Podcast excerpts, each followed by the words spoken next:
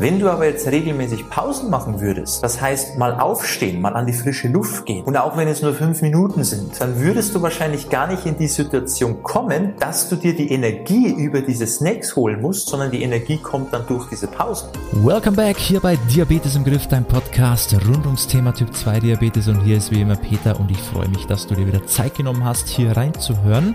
Ähm, gerne mal an der Stelle den Podcast abonnieren natürlich und immer schön fleißig positiv bewerten, am besten mit 5 Sterne, wenn es dir möglich ist, würde uns natürlich sehr freuen, um das Ganze natürlich auch ein bisschen zu verbreiten hier.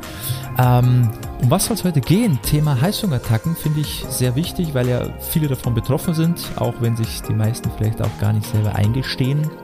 Aber es kommt halt doch sehr, sehr häufig vor, vor allem wenn man sich immer wieder von Diät zu Diät quält. Und ich möchte dir heute mal erklären, was ist überhaupt eine Heißhungerattacke? Also was ist die Definition davon? Was bedeutet es denn ganz konkret? Und wie können wir dagegen vorgehen? Was ist wichtiger? Was kommt es denn an? Was sind so die ersten und einfachsten Hebel, damit das in Zukunft kein Thema mehr für dich ist? Spannende Folge. Ich wünsche dir viel Spaß dabei.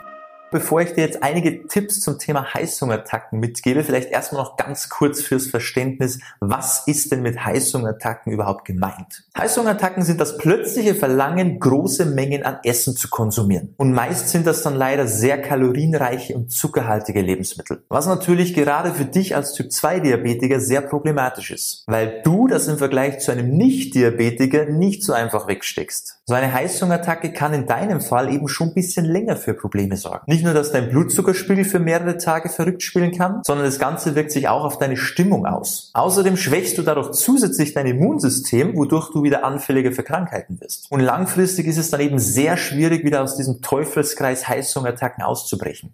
Die Tipps, die ich dir jetzt mitgebe, sind natürlich allgemein zu betrachten, weil es ist dann schon für jede Person sehr individuell, was jetzt der Auslöser und was am Ende die Lösung für das Problem ist. Also starten wir direkt rein mit dem ersten Tipp und zwar nicht erst dann reagieren, wenn dich die Heißhungerattacke überfällt, sondern schon im Vorfeld eine Basis schaffen, die dich erst gar nicht in diese Situation bringt. Und wie geht es? Naja, ganz einfach im Vorfeld schon die Situationen möglichst meiden, wo du schon weißt, dass sie dich verleiten zu Heißhungerattacken. Zum Beispiel, wenn du du immer dann Heißhunger bekommst, weil du nie Pause machst. Du arbeitest den ganzen Tag durch und hältst dich im Grunde nur mit diesen ganzen kleinen Zwischensnacks irgendwie über Wasser. Wenn du aber jetzt regelmäßig Pausen machen würdest, das heißt mal aufstehen, mal an die frische Luft gehen und auch wenn es nur fünf Minuten sind, dann würdest du wahrscheinlich gar nicht in die Situation kommen, dass du dir die Energie über diese Snacks holen musst, sondern die Energie kommt dann durch diese Pausen. Also plan dir Pausen ein. Oder wenn du weißt, dass du immer nach dem Mittagessen irgendwas Süßes brauchst. Und sind wir mal ehrlich, meistens bleibt es dann nicht bei einem Stück Schokolade, sondern dann geht es erst richtig los. Wenn das der Fall ist, dann hast du jetzt mehrere Möglichkeiten. Entweder es gibt einfach gar keine Nachspeise mehr und du trinkst einfach stattdessen was. Glas Wasser, das kann ein Tee sein, das kann ein Kaffee sein, meinetwegen auch mal ein Zero-Getränk. Oder du stehst einfach direkt nach dem Essen auf und gehst wieder an die Arbeit. Oder machst einen kleinen Spaziergang, was auch immer. Hauptsache, du beschäftigst dich und lenkst dich so wieder von deinen Gelüsten ab. Und das passt auch direkt zum nächsten Punkt und zwar Bewegung. Bewegung kann helfen, deine Heißhungerattacken stark zu reduzieren. Versuch wirklich mal regelmäßig körperlich aktiv zu sein, auch wenn es nur mal fünf oder zehn Minuten in der Mittagspause sind. Und mindestens genauso wichtig wie Bewegung ist die Regeneration. Und wann regenerieren wir am besten? Genau, wenn wir schlafen. Schau, dass du ausreichend Schlaf bekommst. Wir Menschen sind nun mal Gewohnheitstiere, also halte dich auch an regelmäßige Schlafenszeiten. Und vermeide bitte spät abends kurz vorm Schlafengehen noch ewig lang hier irgendwo in den Bildschirm zu schauen.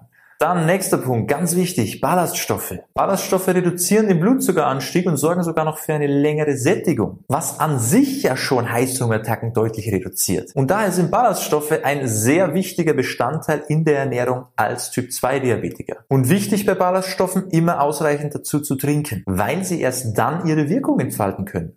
Und langfristig der wichtigste und beste Tipp, vermeide starke Blutzuckerschwankungen. Und es ist jetzt egal, ob du diese Blutzuckerachterbahn durch die falsche Lebensmittelauswahl auslöst oder weil du zu viel oder zu wenig Insulin gespritzt hast. Dieses Auf und Ab ist Stress für den Körper. Und Stress allein kann schon zu Heißhunger führen. Aber vor allem eben diese starken Blutzuckerschwankungen machen es dir und deiner Disziplin unnötig schwer.